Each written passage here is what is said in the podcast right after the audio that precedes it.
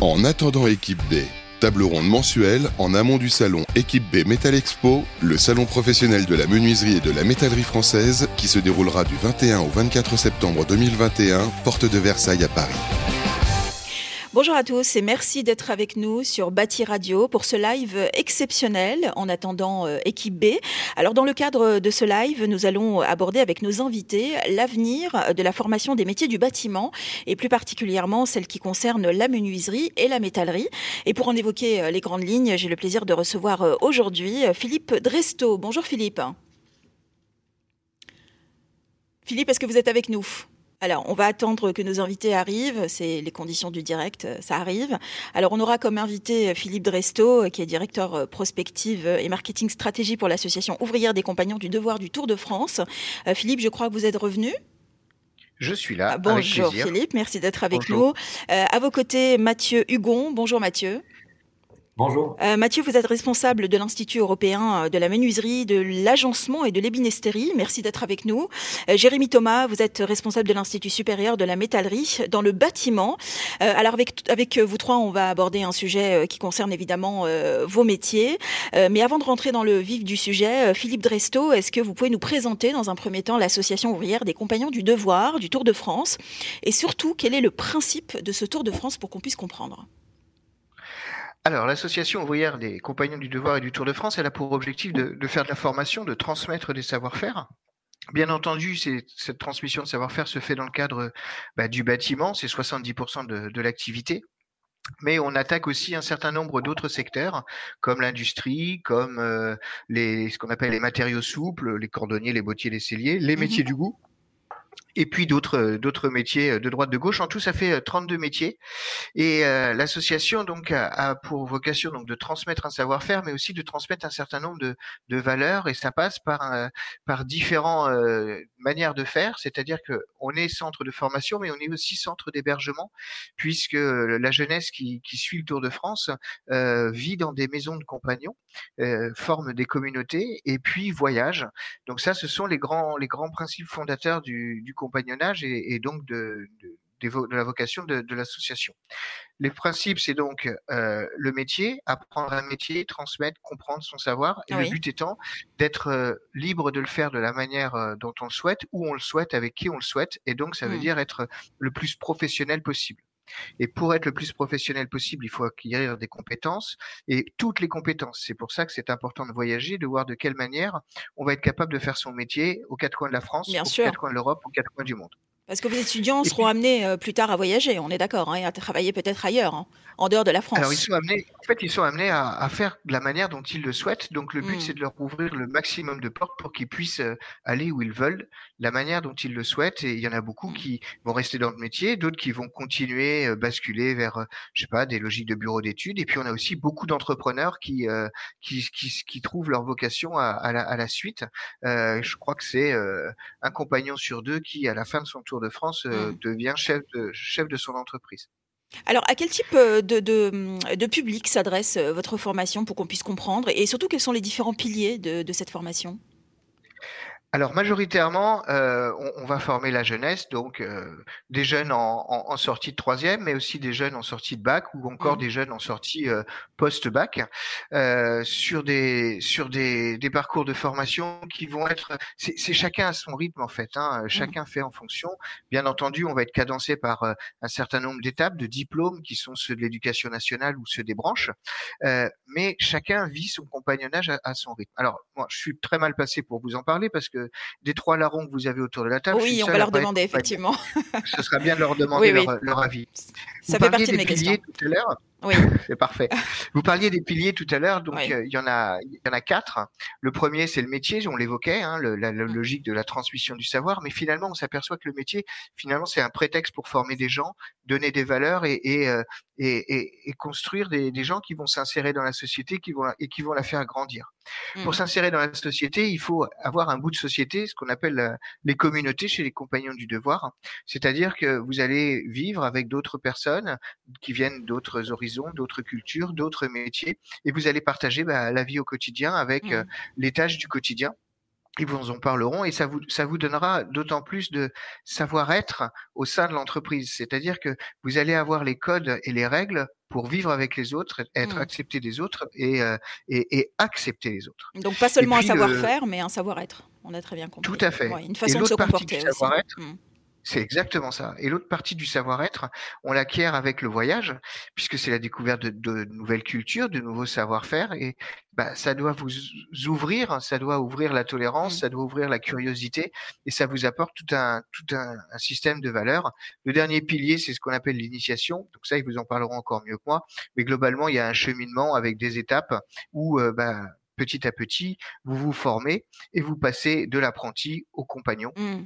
Alors, euh, qui, va faire son métier. Alors justement, euh, comme vous le disiez tout à l'heure, euh, Mathieu Hugon et Jérémy Thomas ont un vrai parcours de compagnons. Je pense qu'ils sont bien placés euh, pour nous en parler. Alors je ne sais pas si l'un de vous deux, Jérémy ou Mathieu, est-ce que vous pouvez déjà nous expliquer ce que c'est que le compagnonnage, sachant que dans son principe, hein, le compagnonnage est présent en France et en Europe depuis huit siècles au moins. J'imagine que le compagnonnage d'aujourd'hui n'est pas le même qu'il y a que voilà qu'il y a quelque temps. Est-ce que vous pouvez, alors peut-être Mathieu, est-ce que vous pouvez nous dire vous quelle image ou comment est-ce que vous avez vécu vous-même votre compagnonnage? Bah, Pour moi, euh, moi je l'ai vécu, euh, je suis rentré euh, tardivement sur le Tour de France parce que j'ai fait des études avant et, j'ai trouvé quelque chose que j'avais pas trouvé dans le cadre de mon cursus scolaire et universitaire. C'est le contact humain, quoi, qui est vraiment particulier. Mhm. je dirais que c'est avant tout un mouvement ouvrier d'entraide, le compagnonnage. on est des manuels, des ouvriers qui vivons, travaillons ensemble le temps du Tour de France et ça crée des liens assez forts et c'est surtout au niveau des, valeurs humaines que personnellement je me suis retrouvé, au-delà même du métier qui, euh, même si c'est devenu une passion pour moi, euh, le métier c'est presque un, outil en quelque sorte pour euh, pour pour, s'épanouir dans les dans les relations humaines et rencontrer des gens. Très bien, Jérémy, vous voulez ajouter quelque chose? Et parlez-nous surtout aussi de votre parcours, hein. ça nous intéresse. Ah oui. Bah, moi, mon parcours, c'est euh, un, un, collège un peu chaotique, ou en tout cas euh, euh trop long pour moi, et, l'envie et l'envie de, de, voyager, d'aller voir ailleurs ce qui se passe et d'apprendre un métier. Alors effectivement, un métier passion, alors qui est pour moi la métallerie, euh, et, et, une excuse, voilà, ce, ce, métier pour, pour se perfectionner, voyager. Donc euh, un Tour de France qui dure en tout neuf ans. Euh, de l'apprentissage jusqu'à euh, ce qu'on appelle la gâche, donc le, métier de formateur en fin de Tour de France, avec euh, un voyage en France et des petits, petits détours à l'étranger aussi, des rencontres, une vie en communauté, des échanges, des, des, des, nouvelles personnes, des nouveaux collègues de boulot tous les ans, à, mmh. rencontrer des nouvelles entreprises, des chantiers totalement différents les uns des autres aussi. Ça, ça, fait grandir, ça, parce que euh, il y a une progression dans le métier et à la fois on peut être aussi sur des chantiers euh, plus ou moins prestigieux et, euh, oui, Avoir, la, avoir la chance de, de, toucher un peu à tout voilà, dans, le métier. Ça, ça, a été, ça a été très riche. Et puis, bah, toutes ces rencontres et, et puis, euh, ça permet aussi d'être là aujourd'hui. Quoi. Alors évidemment, vous avez tous, euh, comme nous tous d'ailleurs, traversé cette crise hein, qui a été euh, compliquée, qui l'est toujours d'ailleurs aujourd'hui. Alors Philippe Dresto, est-ce que justement cette crise que qu'on traverse, est-ce que selon vous a changé vos méthodes d'enseignement? Et est-ce qu'à un moment donné, vous vous êtes dit qu'il va falloir restructurer la façon d'enseigner ou la façon de transmettre parce qu'il y a eu des enseignements justement tirés de cette crise? Alors, bah, par définition, oui, elle a changé nos manières d'enseigner, nos manières de communauté, de communiquer. Aujourd'hui, euh, on, voit, on est tous euh, à quatre endroits différents et pourtant on est dans le même studio radio. Donc, ça, ça montre bien que le monde change et qu'on on doit, on doit s'adapter. Mmh. Euh, la grande question qu'on s'est posée, c'est est-ce que les changement qu'on a connu à très court terme allait-il se prolonger et avoir une durabilité à plus long terme? Donc, euh, quand on quand on fait de la prospective chez les compagnons du devoir, c'est ce genre de choses, de questions qu'on se pose. Et on a fait notamment une prospective sur le post-Covid. Et on s'est aperçu que sur le post-Covid, il y avait un certain nombre de points euh, particuliers. Euh, vous parlez de, de l'enseignement, bien sûr, quand on n'a pas nos, nos apprenants euh, sous la main pour mmh. leur transmettre un geste, bah, il faut trouver une autre manière de, transmettre euh, du savoir, sachant que on est quand même, Jérémy le soulignait, euh, on est quand même sur des métiers euh, très manuels. Et donc transmettre un geste, c'est quand même plus facile quand on est l'un à côté de l'autre dans un atelier avec des outils. C'est sûr que la, distance, euh, c'est pas très, c'est pas simple dans, votre, dans vos métiers, effectivement. exactement. En revanche, il n'y a mm. pas que le geste qu'on transmet. On va transmettre un savoir, on va transmettre des connaissances, on va transmettre euh, de la culture générale, et ça, on va pouvoir le faire à distance. Donc il y a eu une, une capacité à, à repenser, euh, on va dire, et l'outil et, euh, et, la manière et les méthodes pédagogiques, euh, ça a eu des vertus de d'avoir un facteur d'accélération, puisque bon, bien entendu, euh, euh, la direction de la formation n'avait pas attendu la crise pour basculer sur des techniques, on va dire mmh. pédagogiques plus modernes autour de la formation ouverte à distance et, et, de tous les outils numériques qu'on peut avoir pour pour transmettre en, en, distanciel le, le, directeur de la formation de l'association dit souvent euh, en deux ans on a fait enfin en deux mois on a fait le travail de deux ans. Donc cette crise elle nous a obligés à nous à nous structurer très rapidement. D'ailleurs, vous avez autour de la table euh, Mathieu, qui a été un des grands pionniers, on va dire, de, de la démarche et qui a et qui a porté ça euh, avec ses collègues. Euh, il pourra vous en parler en termes en termes de témoignages. Ça nous a apporté donc en termes de formation de nouvelles manières de faire, mais c'est aussi de nouvelles méthodes pédagogiques. Euh, Jérémy disait qu'en fin de tour, il avait été maître de stage. Bah, et quand on est maître de stage dans une classe avec euh, des apprenants ou quand on est maître de stage derrière un, un écran, c'est pas du tout la même chose. Mmh. La manière de former ces maîtres de stage donc a dû être adaptée. On a dû leur donner des nouvelles consignes, des nouveaux trucs et des nouveaux supports, hein, je suppose. Hein. Et, des, et des nouveaux supports, qu'ils ont dû, mmh. des nouveaux supports et des nouveaux outils. Mmh. Euh, qu'ils ont dû se, se, se, on va dire s'appliquer à eux-mêmes. Exactement. Vous parliez de formation, mais la crise a aussi changé pas mal de choses dans les communautés. Vous avez compris que la communauté, c'est quand même quelque chose de très fort chez les compagnons du devoir. Et quand vous êtes euh, en communauté et que du jour au lendemain, on vous dit, bah, on peut plus vous recevoir et que chacun doit retourner chez papa-maman, comment est-ce qu'on va gérer ça? Et ben, aujourd'hui, on s'est aperçu qu'il y avait plein d'outils pour éviter justement le renfermement sur soi-même euh, au travers des réseaux sociaux. Et par exemple, mais ce sont ces outils qui n'existaient pas autant que ça avant et qui sont devenus de véritables outils d'animation pour les communautés, pour faire vivre et, et, partager, même à distance. Et, et, finalement, quand on se retrouve, euh, bah, j'ai envie de dire, on n'a pas finalement tant de choses à se dire que ça, puisqu'on s'est jamais vraiment quitté. Et oui, c'est ça. Mais ça aussi, et ça s'organise, ça, mmh. puisqu'on a tout un, on a tout un un public salarié euh, qui s'occupe de l'accueil des jeunes euh, à travers des maîtresses de maison et, des prévôts, des, les patrons des centres de formation, mmh eh bien finalement, ça leur a permis de garder le contact avec les jeunes. Mmh. Et puis il y a un autre contact qui est hyper important à garder quand on fait de la formation euh, par alternance, c'est le contact avec l'entreprise. Euh, et, et, là aussi, on a eu aussi des, des, un rôle à jouer, je pense, vis-à-vis des entreprises pour faire évoluer les entreprises. Hein, on est en pleine pédagogie inversée là. Mmh. Bien entendu, c'est souvent l'entreprise qui va transmettre aux, jeunes le savoir, puisqu'on est vraiment sur sur le, fait que le savoir s'apprend en entreprise et non pas sur les bancs de, de, du centre de formation. Hein. Euh, je crois que euh, quand on est apprenti, c'est 12 semaines euh, sur le centre de formation, le reste en entreprise. Et quand on est en, Tour de France perfectionnement, c'est que 5 semaines mmh. dans le centre de formation. Donc vous voyez que l'apprentissage, il se fait vraiment en entreprise. Et donc le rôle de l'entreprise dans le, cursus formatif de nos jeunes, il est, il est hyper important et se devait, on se mmh. devait de les garder complètement intégrés à nos, à nos systèmes, même à distance. Alors justement, on va peut-être poser la question à Jérémy Thomas. Quel est votre retour expérience, euh, Jérémy, avec euh, justement vos, vos étudiants en, métallerie? Quelles ont été les difficultés auxquelles vous avez été confrontés et surtout quelles sont les nouveautés auxquelles vous avez dû vous adapter? Alors, les retours des, étudiants ou des, métalliers, mais surtout et aussi les, retours de, nos formateurs euh, pour la métallerie. Donc, nous avons 31, 31 formateurs répartis sur 15 CFA. Ils accompagnent 450 apprentis. Donc, il y a un an, en, en catastrophe, euh, effectivement, on a dû, on a dû euh, tout mettre en, en, en, ligne. Alors, tout mettre en ligne, partager euh, toutes les ressources que nous avions. Alors, on en avait déjà beaucoup, mais il a fallu les trier aussi parce que mmh. ça n'a pas été. ça, c'est pas aussi simple que de, que de mettre des, des PDF sur un drive et puis débrouillez-vous avec ça. Donc, mmh. que les formateurs, eux aussi, et, et, que leur santé soit bonne, que nos jeunes soient accompagnés ou en entreprise ou euh, pour ceux qui continuent à travailler, ou alors parce qu'il y avait quand même un petit peu moins de flottement pour tout le monde, hein, que ce soit les entreprises ou les salariés, euh, que, les, que les jeunes soient en entreprise ou euh, chez eux, ou savoir où ils sont aussi, s'ils sont dans nos maisons de compagnons, confinés ou pas, qu'ils aient bien l'outil, les connexions Internet, et puis, et puis les formateurs qui sont, comme j'ai dit tout à l'heure, qui, qui, sont comme moi, ou moi j'étais comme à une époque en fin de Tour de France, donc hmm. homme de métier métallier et apprendre le métier de formateur un petit peu sur le tas, ont dû s'adapter. donc globalement, ça a été, euh, ça a été plutôt positif parce mm. qu'on avait alors beaucoup de ressources. Il y a eu beaucoup d'imagination aussi. Moi, j'ai des formateurs qui, donc, qui sont restés confinés euh, à la maison des compagnons euh, dans le CFA et qui faisaient, ils faisaient des formes de, de live de, de, comment je comment je débillarde d'une rampe ou mm.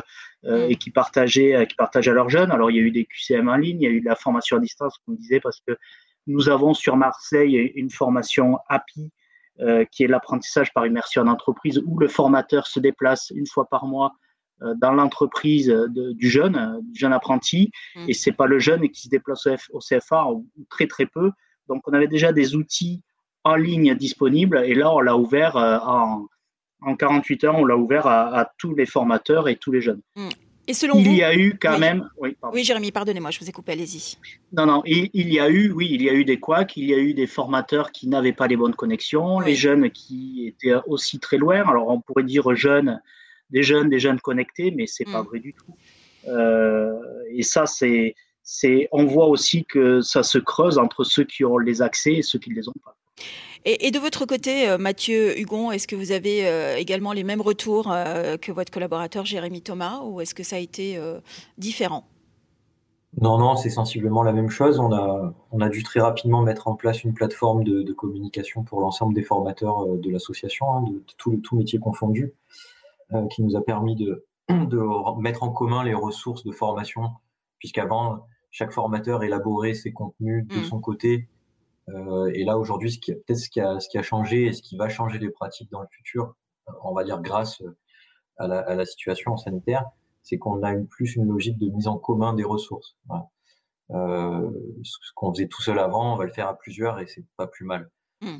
Euh, donc après, au niveau de, de comment l'ont vécu les formateurs, je pense que c'est sensiblement la même chose. Enfin, je sais que c'est sensiblement la même chose que, que, pour les métalliers. Nous, on a 53 formateurs euh, en, en, en, sur, sur, le territoire national euh, qui ont utilisé les nouveaux outils, qui se les sont appropriés et qui finalement, euh, enfin moi personnellement, m'ont impressionné dans leur capacité d'adaptation et d'innovation. Donc clairement, l'arrivée du numérique a été plutôt bénéfique pour vous, hein, dans le cadre de, de cette crise. Hein. Oui, il y, a des côtés bénéfiques, bien sûr. Mmh.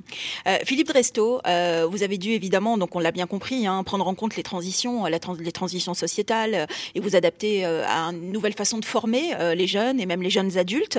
Il y a aussi, est-ce qu'il y a d'autres paramètres que vous allez devoir prendre en compte, que ce soit aujourd'hui ou demain, pour améliorer encore plus votre façon d'enseigner? Alors, euh, il y a deux approches qu'on a chez les compagnons du devoir par rapport à, notre capacité à nous adapter à la société et, à, envisager les choses avant qu'elles nous tombent dessus. Euh, dans cette logique prospective, on a deux approches. On a une approche qui s'appelle le devenir du métier. Donc là, on va parler de, des évolutions dans le métier et je laisserai euh, Mathieu et Jérémy parler des évolutions de leur métier. Mais il y a une approche qui s'appelle aussi le devenir des métiers. C'est-à-dire que les métiers font partie d'un environnement, d'un microcosme qui finalement est traversé par des grandes transitions, pour reprendre vos, vos propos. Et ces grandes transitions, elles vont être multiples. On a parlé du numérique euh, sur les modalités de formation, mais on pourrait aussi parler du numérique sur les modalités de production. C'est-à-dire que quand on a une transition numérique dans un métier, il va falloir qu'on puisse on transmette à nos jeunes la, la, la compétence et le savoir sur bah, euh, comment utiliser une commande numérique, quels sont les outils du numérique, comment faire de, de la conception euh, assistée par ordinateur, mmh. euh, et, et, puis tout ce qui va être tous les nouveaux outils en fait. Hein, quand le tournevis est arrivé, il a fallu qu'on apprenne à travailler avec. Bah, aujourd'hui, c'est des tournevis un peu plus plus. Donc cette transition numérique, elle est multi, euh, elle est, elle est polymorphe, mmh. c'est-à-dire qu'elle est à la fois sur la transmission, mais aussi sur la capacité de savoir. Et j'ai même envie de vous dire, je vous parlais tout à l'heure qu'il y avait des chefs d'entreprise sur les modèles économiques. Donc ça, c'est un premier point, transition numérique. Une autre transition qui, qui sensibilise très fortement les jeunes d'aujourd'hui, c'est euh, la transition environnementale. Ah oui, une nécessité, on, on est d'accord eh ben, alors c'est une nécessité euh, mmh. dans leur tête à eux. C'est pas la nécessité dans la tête de tout le monde, hein, malheureusement encore. Mais euh, quand on va, on va faire travailler des jeunes sur de la production euh, collective, sur de la, sur de la projection à 10, 15, 20 ans, mmh. le facteur environnemental et, et, et d'une manière générale, économie circulaire et emploi et compagnie, ce sont des éléments qui vont revenir vous faites le même travail avec des, des anciens, des, des, personnes qui ont un peu plus de bouteilles et qui ont vécu d'autres périodes, ce facteur va être beaucoup moins marqué. Donc c'est aussi ça qui est rassurant, c'est qu'il y a des transitions environnementales qui sont portées par la jeunesse et, et on revient toujours à cette pédagogie inversée, ils vont changer le monde. Mmh. Troisième transition, euh, on l'a évoqué, c'est euh, la, la, transition sociologique. Vous en parliez tout à l'heure. Bien entendu, on ne transmet pas à la jeunesse euh, du 21e siècle eh de, 2020 sûr. la même manière dont on transmettait à celle de 1950 et certainement pas en 2050. Mmh. Ce sera encore différent. Le gros avantage, vous l'avez compris, c'est que quand un Jérémy finit son Tour de France, euh, alors il paraît un peu vieux comme ça, hein, mais il avait que 22 ans à l'époque, mais euh, il parle à des jeunes qui ont 5-6 ans d'écart avec lui mmh. maximum. Donc ils sont dans un environnement sociologique qui est le même. Ils ont les mêmes, les mêmes logiques culturelles, les mêmes points d'accroche, ils ont le même langage, et donc la transmission, elle se fait naturellement beaucoup plus facilement que si on avait euh, un professeur d'université qui a 40 euh, ans de plus que, que, que l'apprenant. Mmh. Donc, transition sociologique assez intéressante. Je vous parlais tout à l'heure de l'usage des réseaux sociaux. On est en plein dedans quand on fait ça. Oui. En ce moment, on, étudie dans le cadre de ce devenir des métiers les transitions économiques. Et les transitions économiques, je reboucle avec les modèles dont on parlait tout à l'heure.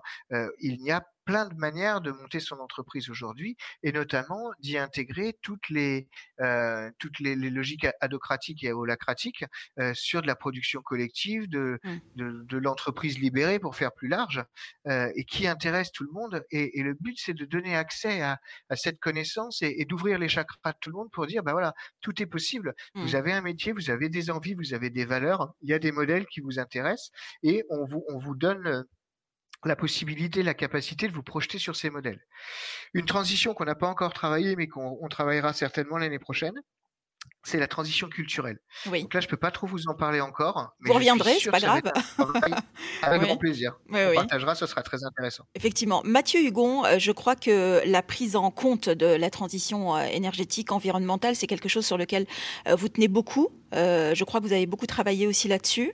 et je crois que votre regard aussi sur l'outil numérique, qui finalement place l'homme parfois au, au, second, au second degré, ça c'est quelque chose sur lequel vous souhaitez vous exprimer, je crois. Oui, absolument. Pardon. Euh, effectivement, c'est deux transitions qui impactent euh, de plein fouet nos, nos métiers, hein, aussi mm. bien la menuiserie que la métallerie, je pense.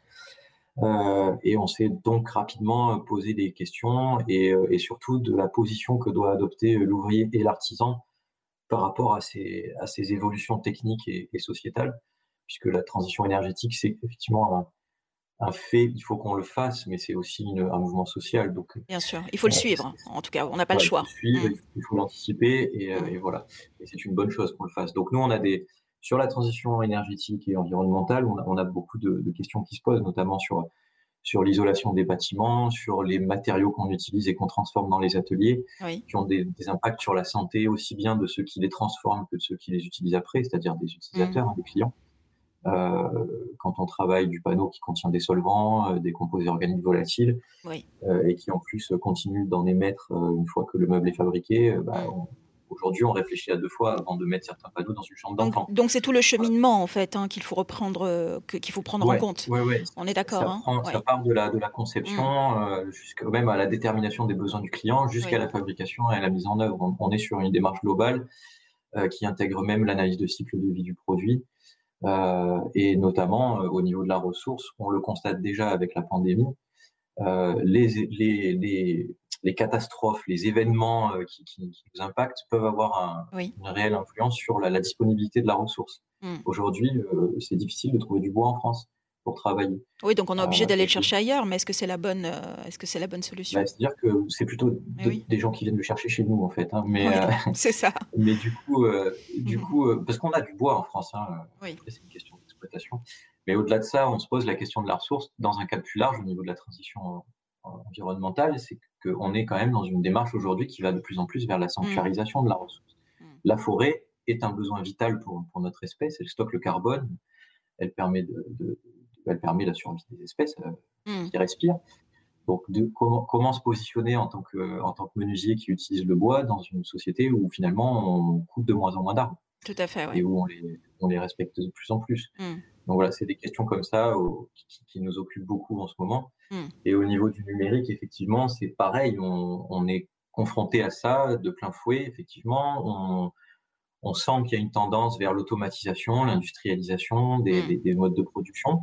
Et nous, chez les compagnons, ça nous, ça nous chagrine un petit peu parce qu'on a un rapport à, au travail qui est celui d'un artisan. Oui, votre, votre ADN, c'est le modèle artisanal, évidemment. Voilà, c'est la, la, la, retransmission euh, avec mmh. les apprentis, l'apprentissage, le contact humain, encore une fois. Oui. Et, et donc, on, on, réfléchit au numérique dans, dans le sens de, de comment l'humain, comment l'ouvrier peut se l'approprier pour que ça soit un outil comme un autre et pas que ce soit une, un transfert de compétences ou en tout cas une perte de compétences. Voilà.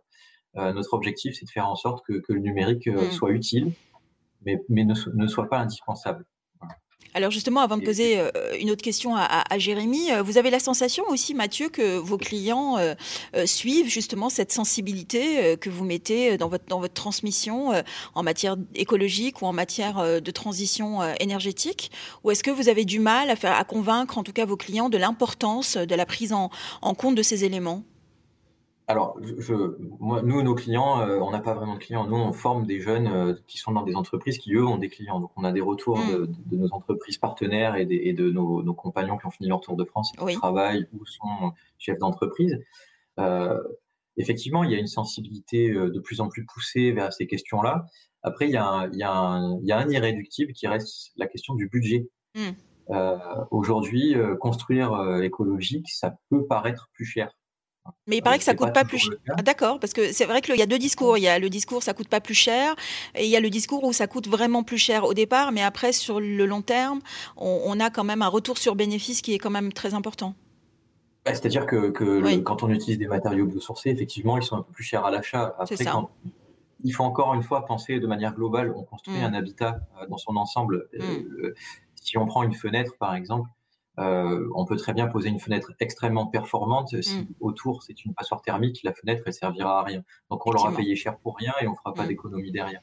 Donc là, au, au, au, niveau de la construction, ça dépasse le cadre de mm. l'artisan menuisier ou de l'artisan métallier.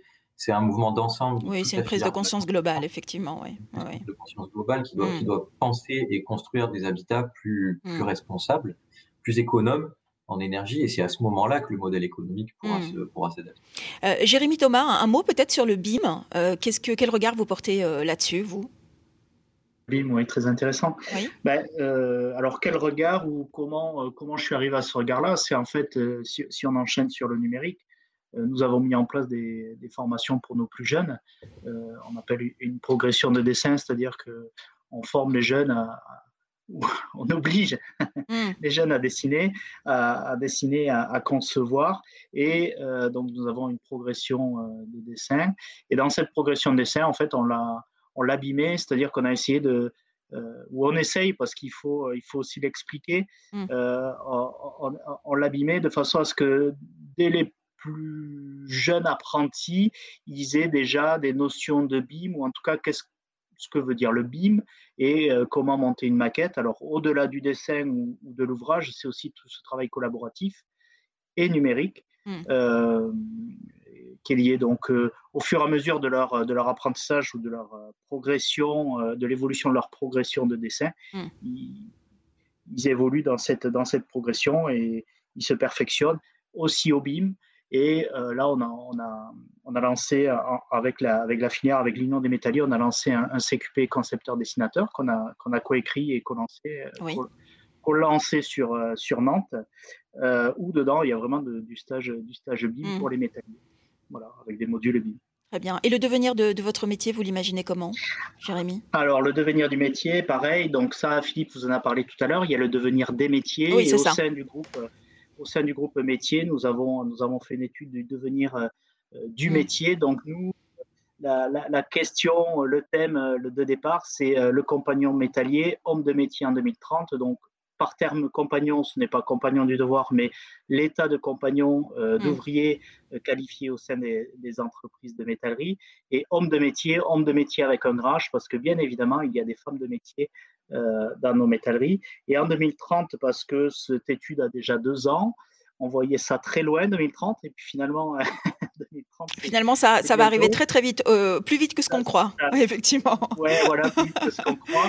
Et, euh, et, dans cette étude, bien évidemment, nous n'avions hmm. pas pensé à la pandémie, donc on a écrit plusieurs, euh, plusieurs scénarios de, de possibilités, et par exemple, on se posait les questions, donc quelle sera la place du, du métier de métallier en 2030, quelles évolutions possibles dans ce hmm. métier, quelles seront les nouvelles compétences à acquérir, préparer notre jeunesse à l'ensemble, euh, à l'ensemble de ces évolutions, et, aussi les, euh, donner des pistes de réflexion euh, aux, entreprises où mm.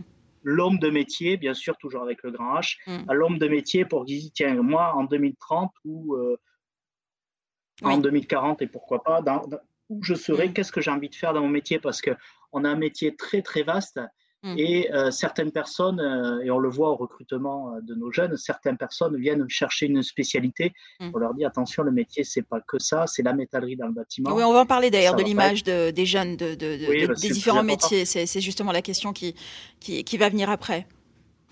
Et, cette étude nous a permis de, nous dire bon, mais on, imagine ou on aimerait la métallerie en 2030 comme mm. cela préparez-vous, préparez vos collaborateurs à ce qu'ils vont voyager, à ce que les frontières soient ouvertes, à ce que des, chantiers soient, hmm. ne soient pas que en France, euh, qu'il y ait aussi de la main-d'œuvre étrangère qui vienne travailler, pourquoi pas. Euh, il y, a beaucoup de, beaucoup de réflexions, d'ouverture. En fait, on a un hmm. métier qui est. Euh, on a des savoir-faire en France qui sont reconnus dans le monde, c'est une évidence.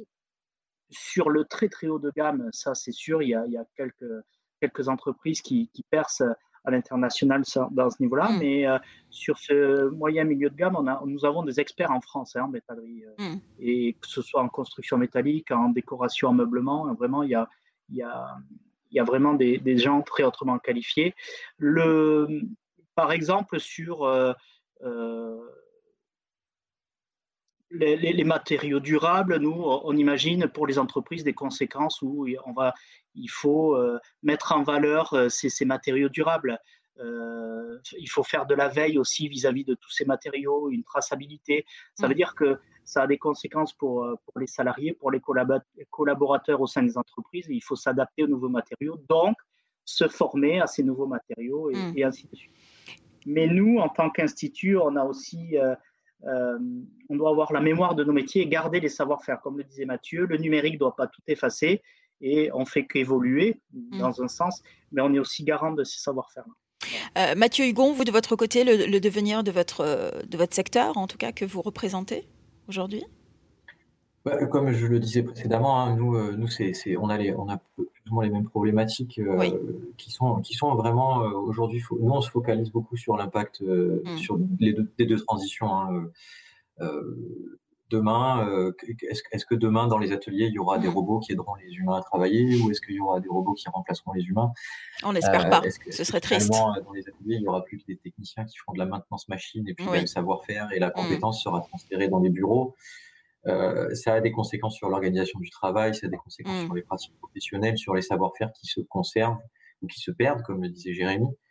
Euh, donc tout ça, c'est des, mm. choses qui nous, qui nous, préoccupent énormément. Mm. Euh, Philippe Dresto, euh, avant de, de peut-être d'aborder aussi l'image de ces métiers euh, et, et, ce que les jeunes en pensent ou ce qu'ils imaginent euh, en arrivant et ce qu'ils trouvent au final, est-ce que vous voulez rajouter quelque chose par rapport à tout ce qui a été dit justement par nos deux compagnons? Moi, ce que je trouve intéressant dans les propos de Jérémy et, euh, et de Mathieu, c'est qu'ils ont pensé un, un, futur de leur métier euh, non pas en se disant tiens qu'est-ce que ça va être, mais en décortiquant les choses.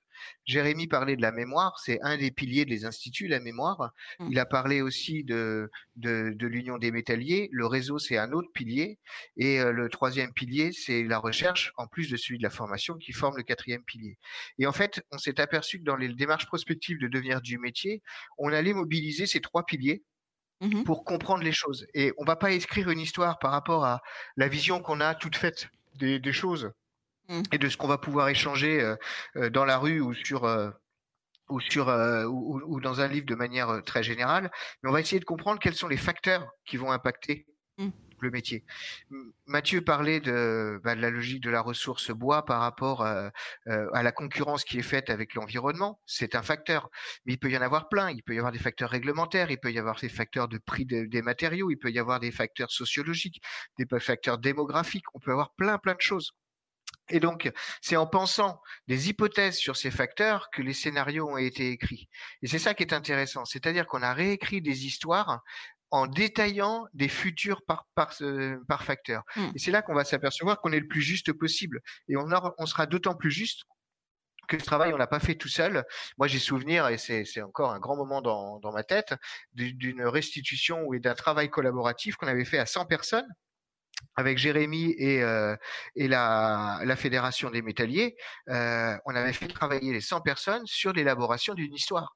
Donc, mmh. quand on écrit une histoire à 100, on a forcément moins tort que si on l'écrit à 3. Et donc c'est ça que je trouve très intéressant dans les démarches prospectives qu'on a mises euh, qu'on a mises ensemble. Mathieu, lui, dans sa démarche prospective, a pris une autre approche et il est parti sur euh, un, un pôle de, un, un, pôle filière de la seconde transformation du bois hyper mmh. intéressant aussi, puisque on va mettre autour de la table des professionnels qui ont des problématiques différentes parce qu'ils sont positionnés à des endroits différents de la filière. Mmh. Et du coup, on arrive à avoir des, des robustesses dans les scénarios qui sont, euh, qui sont très intéressantes et on mmh. pourra en sortir du coup des plans d'action qui vont être adaptés. Très bien. Est-ce que, euh, selon vous, on a fait le tour ou il y a encore plein de choses à dire au niveau de la formation? Euh, Thomas, peut-être. Jérémy, pardon. Est-ce que Mathieu, Jérémy, est-ce que vous voulez intervenir? Jérémy, peut-être? Oui, oui, il n'y a pas de souci. Ben, la formation, en fait, elle est écrite, mais on se doit aujourd'hui de réfléchir et de former en tout cas les jeunes qui font leur tour de France, de former les, ces, hommes et ces femmes de métier mmh. à ce que sera le métier dans 5-10 ans. Donc, euh, euh, tout en étant garant toujours de, ces formations aux techniques un peu plus ancestrales. Hein. Initiales. Donc. Mmh. Euh, le, donc, on, se doit donc de faire cette démarche de, prospective et de, de, réfléchir au métier, d'être à l'écoute, de regarder comment évolue le métier, on est aussi un petit peu garant de, ce, métier-là où on peut mmh. freiner certains domaines. On va dire non, il ne faut surtout pas que le métier, en tout cas modestement, hein, il ne faut surtout pas que le métier aille dans ce sens-là parce qu'on va perdre certaines choses. Et en même temps, on doit le faire évoluer en disant, tiens, par exemple, si je prends pour les métalliers, mais je pense que les menuisiers, ça n'est pas loin, la partie vitrage, euh, on le travaille beaucoup. Qu'est-ce que, comment on l'intègre, qu'est-ce qu'on mmh. va en faire et comment, comment on peut former nos, euh, nos apprenants, nos jeunes ou les moins jeunes ou les salariés des entreprises sur la partie vitrage. Hmm. Donc, euh, ça bouge, tout ça, tout ça est, vivant et à la fin d'un Tour de France, un cycle de 5 à, 10 ans, il faut que ces, ces, jeunes professionnels déjà un petit peu expérimentés soient, mmh. soient, soient, soient, bah alors justement, Philippe Dresto, on va finir peut-être avec, euh, avec euh, ce point aussi euh, très important qui est l'image hein, qu'ont les jeunes d'aujourd'hui sur ces métiers qui au départ paraissent pas très glamour, sont peut-être mal, comment dire, mal représentés dans les médias ou même voilà dans, dans, votre secteur d'activité. Comment, comment les jeunes aujourd'hui imaginent ces secteurs d'activité dans lesquels ils s'investissent ou, les études dans lesquelles ils s'investissent pour devenir menuisier ou, ou autre et, et entre ce qu'ils imaginent et ce qu'ils trouvent, est-ce qu'il y a un fossé selon vous? Alors l'image, c'est toujours très, très immatériel parce qu'on a l'image que l'on nous donne. Donc, euh, et quand on connaît pas les choses, on a juste, euh, vous savez, c'est le, c'est le schéma de, de, la de la grotte de Platon là. Hein. on ne voit que des ombres et on ne sait pas ce qu'il y a derrière. Donc, euh, l'idée c'est quoi? C'est de comprendre. Euh, je, je, prends un exemple qui est complètement hors du bâtiment. Quand vous regardez le meilleur pâtissier du monde, tous les jeunes ont envie d'être pâtissiers. Quand ils vont découvrir le métier de la pâtisserie, est-ce que c'est vraiment? Ah bah ils eh vont se rendre compte que c'est pas pareil. Ah oui, eh ben, c'est sûr. Se rendre compte que c'est pas pareil. Eh ben, Effectivement. Pour la métallerie et la menuiserie, c'est pareil. Euh, tout le monde ne peut pas être ébéniste d'art à mmh. restaurer des, des commodes Louis XV. Euh, et, et, faire de l'agencement d'une agence bancaire, c'est aussi très très bien. Et, et ça nécessite aussi euh, euh de la capacité, de la compétence et, et du savoir-faire. Mmh. Et donc c'est ça en fait. On, on s'intéresse toujours et on s'attache toujours sur les détails, le côté glamour, le côté, euh, euh le, le, le, côté sensuel de, de, la matière. Euh, mais le côté sensuel de la matière, on va le traiter euh, de toutes les manières possibles. Il y a aussi un, un point qui est assez important dans l'image des métiers, c'est euh, notamment ceux du, du, du bâtiment, c'est la pénibilité qu'on va pouvoir avoir. Ce sont par définition des métiers physiques. Donc là, vous avez deux métiers qui sont plutôt en intérieur. Mmh. Mais vous allez avoir des métiers quand vous êtes à l'extérieur. Le métier de maçon est aussi euh, très complexe. Le métier de, de, de couvreur, c'est un métier aussi où on vit avec les. Éléments et c'est compliqué. Et puis on ne travaille pas que l'été quand il fait beau, ça c'est sûr. L'hiver, on ne travaille pas que l'été quand il fait beau, et puis on travaille en hauteur, et voilà. Et il y a aussi beaucoup d'images qui sont colportées, euh, souvent avec une base juste, mais qui vont être démultipliées, démultipliées, mmh. démultipliées. Mmh. Il y a une autre image que je voudrais euh, souligner. Excusez-moi. Vous l'avez compris, chez les compagnons du devoir, on forme en apprentissage et par alternance. L'image de l'apprentissage en France, on a encore du boulot parce que globalement, euh, c'est pas c'est pas ce qu'on appelle mmh. la voie royale pour euh, pour réussir dans la vie. Et c'est bien dommage parce que quand on voit ce qui se passe, notamment, moi je vous parle de ce que je connais, hein, les compagnons du devoir. Quand vous voyez qu'un jeune sur deux qui sort de son Tour de France est chef d'entreprise, eh ben mmh. on se dit que l'apprentissage par alternance c'est quand même mmh. Bien sûr, évidemment. Donc, ça veut dire qu'il y a encore du boulot euh, sur certaines euh, sur certaines choses euh, en matière d'image. Hein, on est d'accord, hein, sur la communication surtout autour. Quel est le métier le, plus mal aimé ou dans lequel on a du mal à trouver des, des, étudiants ou selon vous, selon votre expérience si vous surtout du boulot. Oui. Alors, si Il vous faut aller du où boulot, vous faut aller en couverture. Vous allez en couverture, vous êtes sûr d'avoir du boulot. Très bien. Donc, si on veut aujourd'hui trouver du travail facilement, c'est là où il faut aller. C'est ça? Là, vous pouvez y aller, oui. Mais Mathieu et Jérémy vous diront certainement qu'il y a aussi du travail chez eux. Hein. oui, effectivement. Alors, justement, on arrive aux dernières minutes, euh, même aux deux dernières minutes de l'émission. Euh, Jérémy, je crois que vous serez présent à Équipe B. Est-ce que vous pouvez nous en dire quelques mots? Oui, ben, comme, euh, comme à chaque édition, j'essaye d'être présent, effectivement. Et alors, aussi parce que j'ai un rôle à jouer d'aller d'aller faire le curieux euh, c'est ça. des stands, des stands des partenaires parce que c'est toujours très enrichissant et encore plus en septembre parce que ça fera longtemps qu'on n'a pas vu du mmh, monde. effectivement. Euh, Au-delà des newsletters de ce qui se passe. Mais euh, non, non. Et puis aussi euh, sur le stand de l'Union des métalliers, avec qui je travaille énormément, puisque mm. je travaille, alors je travaille pour l'association des compagnons de voir, bien évidemment, mais c'est un vrai travail de filière chez nous pour la, pour la métallerie. Donc, euh, on aura, il va y avoir un stand et, et, je serai présent sur ce, sur ce stand pour parler aussi World Skills, Olympiade des métiers pour la, pour la métallerie. Euh, et faire la promotion de cette compétition. Voilà, donc. Euh, hmm, ça va être un euh, grand événement en tout cas, un grand rendez-vous qu'on attend et que votre secteur d'activité attend depuis très longtemps. Effectivement. Mathieu Hugon, je vais vous donner peut-être le, mot de la fin. Vous avez quelque chose à rajouter pour conclure? Oh ben, je, me permettrai de, faire un peu de promo pour nos actions. bien sûr, bien sûr, bien sûr. Au-delà de nos actions de formation, on fait aussi des, on mène aussi des actions de recherche et dans ce cadre-là, on est en train d'animer des, une série de webinaires sur, qui mm. s'appelle Construction intérieure, dont, le prochain, on a dit au troisième, et le prochain aura lieu le 7 mai. Voilà, donc si, si, si jamais euh, on a de la place, on peut accueillir beaucoup de monde. Et, euh, et dans le cadre, c'est en rapport avec Équipe B, puisqu'on est en train de préparer euh, pour la menuiserie bois une public, deux publications sur la fenêtre. Mm. Voilà, évolution de la fenêtre du 15e au 20e siècle, et puis la fenêtre contemporaine. Euh, où on aborde les questions de conception, fabrication, mise en œuvre. Bon, voilà. eh bien, le message euh, est, passé. Euh, Philippe Dresto, vous, vous serez dans, les, dans les allées de, d'équipe B ou pas? On, peut vous apercevoir ou pas du tout? Ah ben, Moi, j'y passe toujours. Quand on fait de la veille, il faut aller dans ces endroits-là. Parfait. Bon, écoutez, en tout cas, messieurs, merci beaucoup d'avoir été euh, avec nous. C'était très intéressant. Euh, Philippe Dresto, euh, je rappelle que vous êtes directeur prospective et marketing stratégique pour l'association ouvrière des compagnons du devoir du Tour de France. On va peut-être donner le site internet euh, aucdtf.com. Tout simplement. non, compagnon, compagnon du, du devoir.com. bon, écoutez, vous allez sur Google et vous tapez un compagnon du devoir, ça ira plus vite. Mathieu Hugon, merci beaucoup d'avoir été avec nous, responsable de l'Institut européen de la menuiserie, de l'agencement et de la binesterie. Merci beaucoup. Euh, Jérémy Thomas, merci. également à vous, responsable de l'Institut supérieur de la métallerie dans le bâtiment. Merci en tout cas d'avoir suivi euh, notre live. En attendant, équipe B, on se retrouve très vite pour un autre numéro sur Bâti Radio, évidemment. À bientôt. En attendant Équipe B, table ronde mensuelle en amont du salon Équipe B Metal Expo, une émission à réécouter et télécharger sur le site de Bâti Radio.